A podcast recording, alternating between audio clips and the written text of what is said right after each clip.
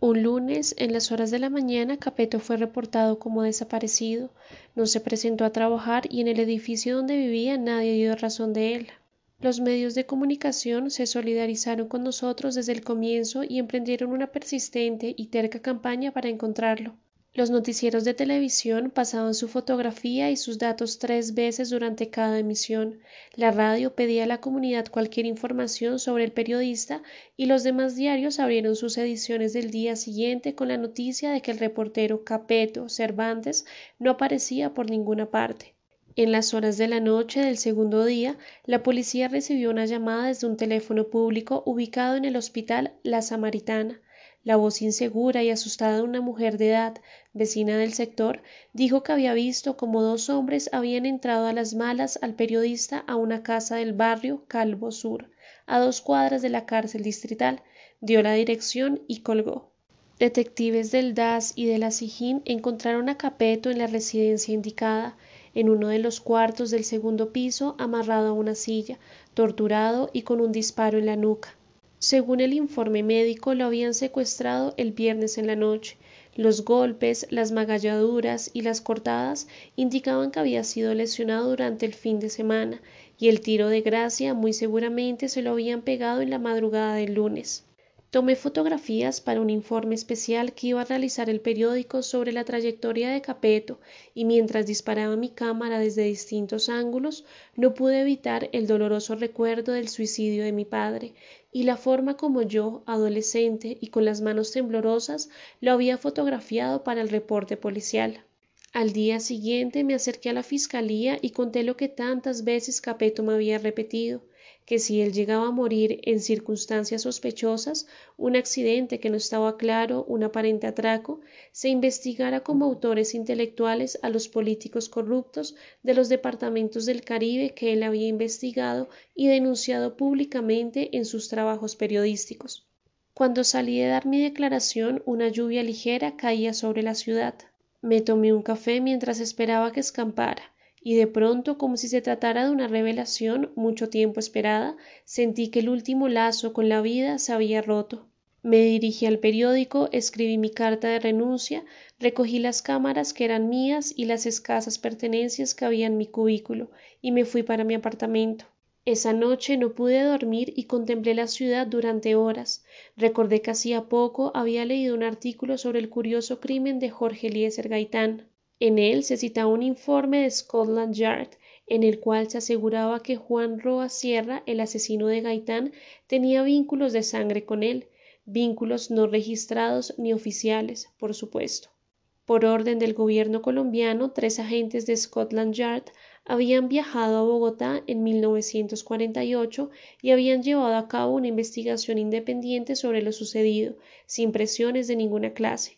La extraña personalidad de Roa, resentido, aislado, místico, seguidor de disciplinas esotéricas y con ínfulas de grandeza, había sido caldo propicio para que fuerzas políticas siniestras lo manipularan en la sombra. Sin embargo, no se había podido clarificar del todo por qué Roa se obsesionó por Gaitán, por qué lo admiraba un día y por qué lo aborrecía al siguiente. Y aquí es donde los agentes ingleses mencionan un rumor, una versión que nunca pudieron confirmar, que Roa era hijo natural del padre de Gaitán, es decir, medio hermano de éste. A mí esta hipótesis me pareció reveladora, me iluminó de repente toda nuestra violencia y mi propia vida también. Eso significaba que Roa se había obsesionado de esa manera y había ido a pedirle trabajo a Gaitán, porque era su medio hermano, el hijo reconocido, el oficial, el decente, el líder, el político, el orgullo de la familia, el que encumbraba aún más el apellido. En cambio él, Roa, era lo opuesto, el hermano pobre, mediocre, sin metas, sin talento, el bastardo, el hijo de nadie.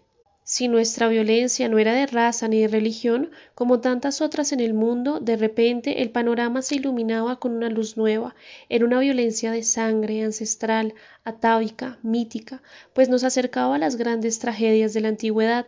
La nuestra era una violencia entre hermanos, unos acomodados y legítimos y otros miserables y legítimos, y productos del espurio y la concupiscencia clandestina Unos eran hijos de la luz y la legalidad, del altar, del matrimonio, de la decencia, y otros eran hijos de la noche, del adulterio, de la lujuria y de los callejones oscuros en barrios pobres y malolientes. Sí, ese esquema encajaba con el país, con mi gente, con nuestra doble moral que desde siempre había trazado una línea invisible entre los de clase y los otros, el populacho, los sucios, los incultos. La historia venía desde los tiempos bíblicos, un hermano bien visto por el padre y otro relegado y marginal, Caín y Abel. Y yo había formado parte de ese esquema sin saberlo.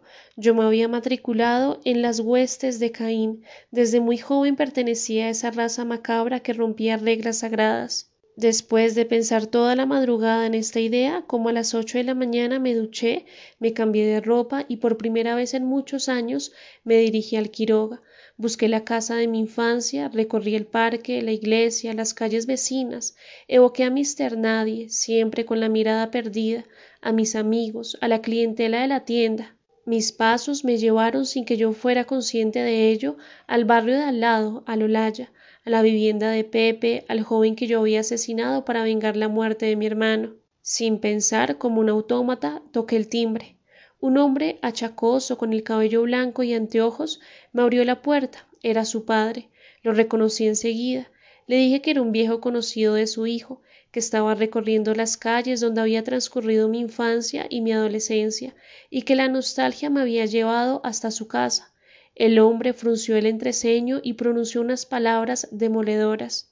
Él siempre fue para nosotros un dolor de cabeza, era adicto al bazuco, robaba a sus hermanos, nos chantajeaba a mi mujer y a mí, y llegó a pegarnos cuando nos negábamos a seguirle dando plata para el vicio. Nadie lamentó lo que pasó.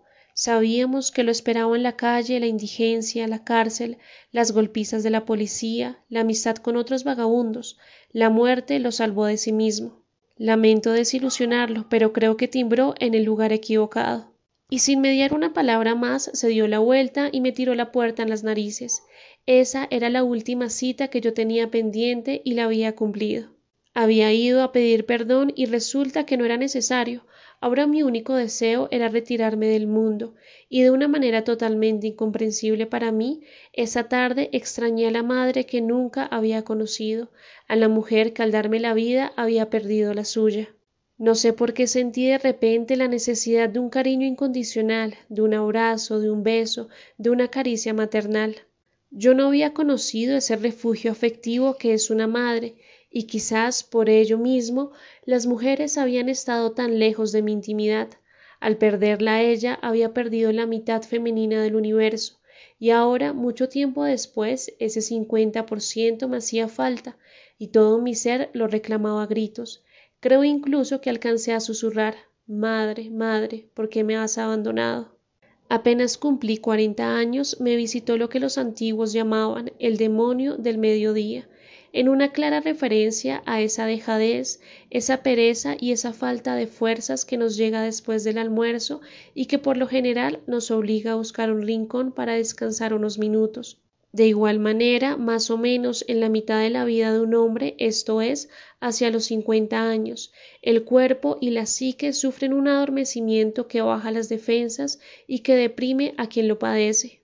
Sentí que todo el sistema se venía a pique y por primera vez contraje infecciones graves y me persiguieron dolores atroces y estados de ánimo lamentables. Como si esto fuera poco, un insomnio recurrente me hizo trizas las escasas fuerzas que me quedaban.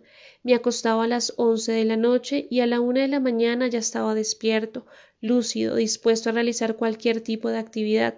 La ciudad, titilando allá abajo, con las calles vacías y la mayoría de sus habitantes metidos en la cama, me daba la impresión de un monstruo descansando. Entonces aprovechaba el tiempo leyendo, revisando y clasificando mi archivo de fotografía, tomando notas y cuando las primeras luces del amanecer se insinuaban a través de la ventana, me acostaba y dormía hasta las ocho o nueve de la mañana. Así, lentamente, se me fueron invirtiendo los horarios y asumí que el día era para dormir y la noche para estudiar y trabajar en mi archivo fotográfico. Me agradaba pensar que me había convertido en una bestia nocturna y que mientras los demás dormían yo estaba vigente y al acecho. Con la liquidación del periódico compré un buen computador, una impresora láser, un escáner, un televisor de 29 pulgadas con pantalla extra plana, un equipo de sonido potente y a mediados del 2008 me encerré en mi apartamento sin abrigar la menor intención de volver a salir. Pagaba los recibos de servicios y la administración del edificio por teléfono desde mi cuenta bancaria, pedía domicilios a supermercados cercanos y empecé a ganarme la vida mandando mis fotos por Internet a distintas publicaciones, entre ellas el periódico para el cual había trabajado. Mi archivo era inconmensurable y tenía fotografías para cualquier ocasión. Las pasaba por el escáner, hacía fotomontajes, modificaba la imagen por computador según las necesidades y luego las adjuntaba y las enviaba por la red. Los periódicos, las revistas y los editoriales que me contrataban me consignaban en el número de cuenta desde el cual yo después, por teléfono o por Internet, pagaba todos mis gastos. Con los supermercados llegué al acuerdo de que les consignaba mensualmente lo que les debía en las cuentas bancarias que ellos me indicaban y nunca tuvimos un solo problema. No volví a afeitarme, me dejé crecer el cabello, me vestía con pantalones anchos de franela y con camisetas deportivas, y me duchaba dos o tres veces a la semana. Con lo que sí procuré ser muy cuidadoso fue con la dentadura, para evitarme dolores de muelas o daños en las encías que me obligaran a salir del apartamento y tener que visitar un consultorio odontológico.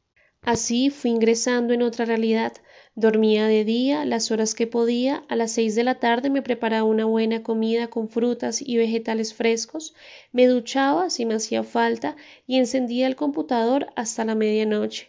Mandaba fotografías, revisaba mi correo electrónico, chateaba, leía periódicos y revistas por la red y bajaba información sobre temas que me interesaban.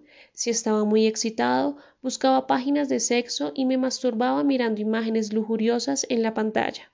A la una de la mañana me preparaba un sándwich de jamón o de atún, me servía un vaso de jugo natural y me ponía a leer hasta las tres o cuatro de la mañana. A esa hora sacaba la basura y la arrojaba por el tubo central del edificio. Luego buscaba en los canales internacionales una buena película y a las siete me comía un poco de cereal con yogur y me acostaba a dormir. En el transcurso del día, cuando me despertaba, entraba al baño a orinar, bebía solo agua y si no podía conciliar el sueño me dedicaba a hacer zapping, siempre metido entre las cobijas y sin abrir las cortinas, hasta que llegaban las seis de la tarde y el ciclo volvía a iniciarse. Así fueron pasando los meses hasta que en julio de 2009 cumplí un año de encierro ininterrumpido. Durante ese tiempo no había pisado la portería siquiera.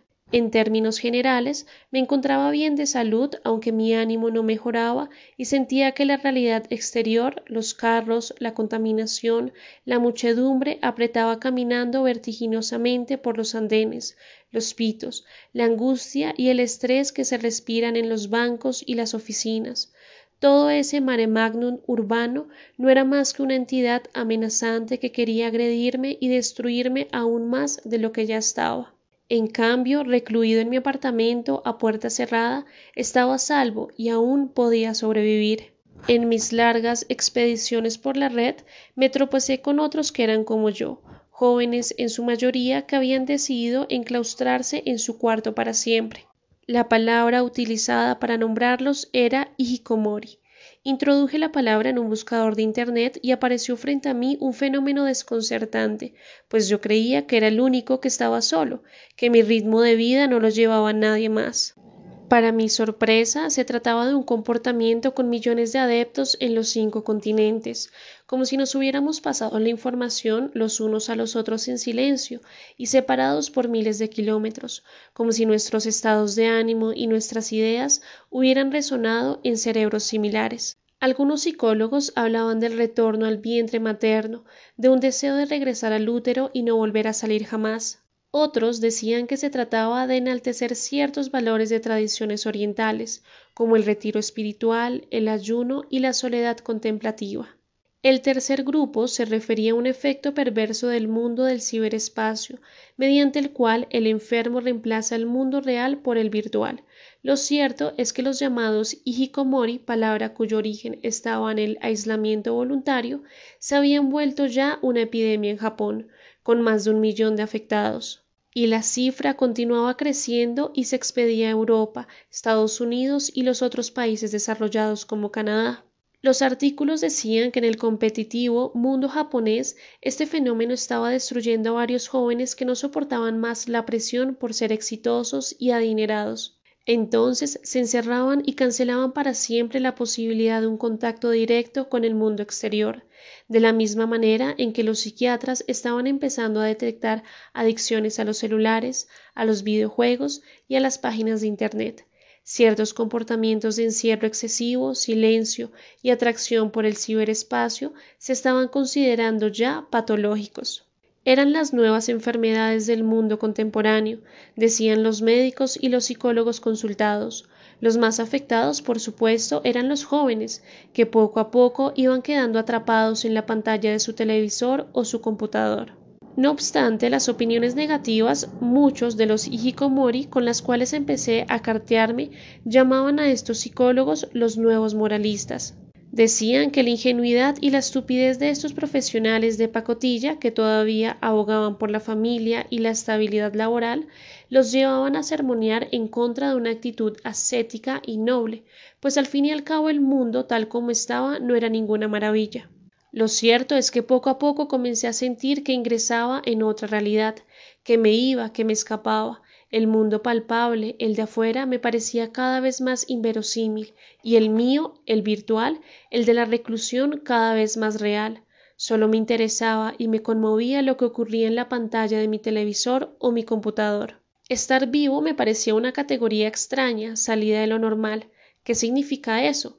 y el hecho de tener la identidad, un nombre, una conciencia de sí mismo, cómo había sucedido ese proceso, en qué momento yo me había empezado a identificar con el nombre Marcos Salamanca, con ese rostro, con esa voz, con esa manera de ser, y la muerte no era extraño venir de la nada y regresar a la nada.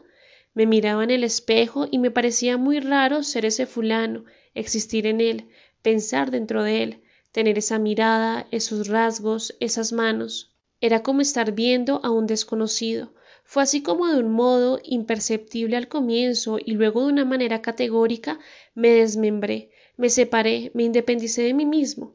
Ese desdoblamiento tuvo consecuencias curiosas y quizás la más notoria fue que me conecté con una vida virtual que no estaba relacionada con ese hombre llamado Marcos Salamanca. Viajaba a través de la red Existía en Polonia y Singapur. Colgaba fotos que eran vistas de inmediato en Nueva Delhi. Conversaba por chat con personas que estaban en Tokio o La Paz. Tenía sexo con robots de compañía como la famosa Aiko o Kovian, un andrógino bisexual que complacía cualquier fantasía de los usuarios de la red. Esa experiencia de la ubicuidad, que para los demás es ocasional, para un hikikomori, para un asceta cibernético, es la puerta de entrada en otra dimensión. Una noche me conecté con una especie de sociedad secreta, los 144.000, así, con números. Eran personas aisladas que afirmaban que en la Biblia se hacía referencia a esa cifra, los elegidos, los que al final de la catástrofe se salvarían. Según ellos, ese número señalaba a los primeros 144.000 hikikomori que se agruparan, seres angelicales que habían decidido retirarse, secuestrarse a sí mismos para no formar parte de la catombe general. Después de exponer mi situación, la congregación me aceptó y me correspondió el número 134.223. A partir de entonces firmé mis mensajes como Nexus 134.223, un pequeño homenaje a los replicantes de Blade Runner. Me encontraba en la lista de los que sobrevivirían cuando llegara la catombe final. Muchos de los fundadores de la secta estaban convencidos de que nosotros éramos el puente entre este mundo atrasado y elemental y la vida sofisticada y completa que se llevaba a cabo simultáneamente en universos paralelos. apoyados en teorías como la de las supercuerdas o de las membranas energéticas, decían que a través de la red podíamos relacionarnos con estas otras realidades que no vemos, ni olemos, ni palpamos, pero que están ahí, rozando nuestra propia inmediatez. No sé si fue debido al encierro, al silencio y a la soledad extrema, pero me pareció tan inverosímil esa hipótesis y entonces como si fuera uno de los primeros viajeros que sale del espacio-tiempo tradicional para ingresar en alguna de esas otras dimensiones de las que hablan los físicos contemporáneos, sentí que en efecto yo estaba en otro plano de conciencia, en otro universo, en un mundo que mis semejantes desconocían por completo. Llegué incluso a creer que seres inteligentes que habitaban en otros universos paralelos se estaban comunicando conmigo, Soñé con ecuaciones matemáticas, con planos de nanotecnología, con rutas interestelares. Seres de otros mundos nos acechaban y a mí me estaban contactando para algún fin noble, para transmitir a los míos algún mensaje salvador. Le conté en un chat mis impresiones a 112.114, uno de los mejores amigos dentro de la congregación, y recuerdo a la perfección su mensaje. No te preocupes, Nexus 134.223. Estamos al final de una espiral. Pronto se borrará el mundo tal como lo conocemos. El apocalipsis no es un futuro posible ni una teoría, es un presente continuo, una atmósfera insana que contamina nuestro ser día a día. Los que están allá afuera no quieren entender nuestro mensaje, peor para ellos, morirán en circunstancias atroces y los jóvenes y los niños morirán aún peor. Esas voces nos están advirtiendo, nos están utilizando como puentes, como intercomunicadores, pero nadie quiere escuchar. Esa ya no es nuestra responsabilidad. Era cierto que seres inteligentes de otros planetas usaban la red para acercarse a nosotros e indicarnos un posible camino de salvación, o me estaba volviendo loco después de tanto encierro.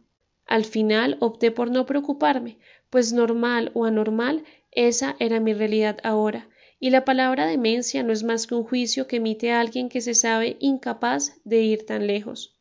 Un día me hizo una pregunta que me tranquilizó. Si pensar en inteligencia interplanetaria era un disparate, porque las naves Pioneer 10, Voyager 1, Voyager 2 llevaban mensajes nuestros, fotos, saludos en 70 idiomas, dibujos, sonidos de ballenas y conciertos de Beethoven y de Bach. ¿Estaba la NASA también alucinando? Por otra parte, me pareció que desde el comienzo de mi vida como fotógrafo yo había intuido esos otros modos de lo real.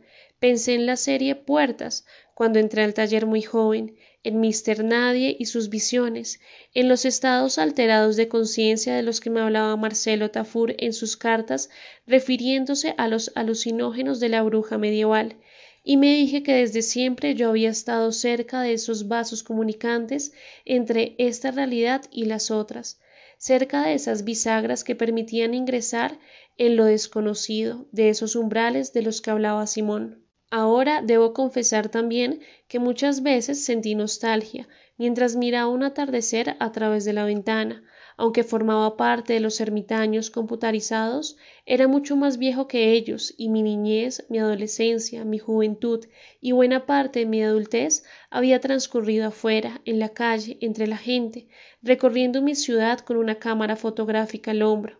En consecuencia, no podía negar que había momentos en que extrañaba el color de los rayos del sol acariciando un césped recién cortado, el aroma de los árboles de pino y de los sauces al atardecer, el temblor de mi mano al pasar por unas caderas femeninas voluptuosas, el sabor de un plato de frijoles humeante. Sí, no lo podía negar, yo había conocido el mundo y a veces lo añoraba, sin embargo, una fuerza inexplicable me condenaba a permanecer alejado, metido en mi cueva y fundando ritmos de vida que les llevaran la contraria al resto de mis congéneres. En la primera semana de diciembre del 2009, unos fuertes dolores de estómago me atormentaron durante días enteros. Cambié la dieta, procuré comer de la manera más sana posible, pero nada.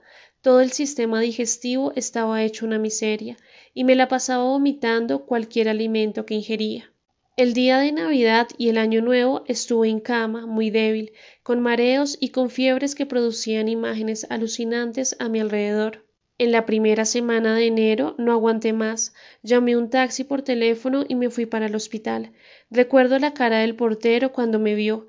Estaba estupefacto, con los ojos salidos de las órbitas y la boca abierta, como si acabara de ver a un zombi. Tenía el cabello a la altura de los hombros, la barba larga y los pantalones me colgaban, como si un amigo mucho más gordo que yo me los hubiera prestado. Pensé que esa primera salida me iba a causar una fuerte impresión, pero no. Los dolores eran tan fuertes que no alcancé a sorprenderme con ese primer paseo por el mundo real en un año y medio. Me hicieron varios exámenes hasta que finalmente diagnosticaron un cáncer de estómago en una fase avanzada. Como mi seguro médico se había vencido y yo no lo había renovado después de mi salida del periódico, tuve que vender el apartamento, el computador, el equipo de sonido y el televisor donarle mi archivo fotográfico al Ministerio de Cultura e ingresar al hospital para morir en unas condiciones más o menos dignas. Antes de entregar mi computador envié el último mensaje a la red. Nos vemos en Alfa del Centauro. Algún día cruzaremos juntos Orión o Andrómeda. Alguna noche nos daremos las buenas noches en la constelación de Sirio. Gracias, muchachos. He estado más cerca de Betelgeuse o de HIP 27983 que de la calle de al lado. Ha sido un verdadero privilegio pertenecer a la congregación. Firmado Nexus 134.223. Morir no me produjo pánico. Lo único que me dolía era irme sin contar esta historia, sin dejar constancia de cómo la ciudad nos hizo pedazos y nos condujo a la locura, al exilio o a la muerte. Ninguno de nosotros se salvó, pero ahí quedaron páginas e imágenes que justifican nuestro paso por este mundo. No es poca cosa, el resto es materia ilusoria e intrascendente.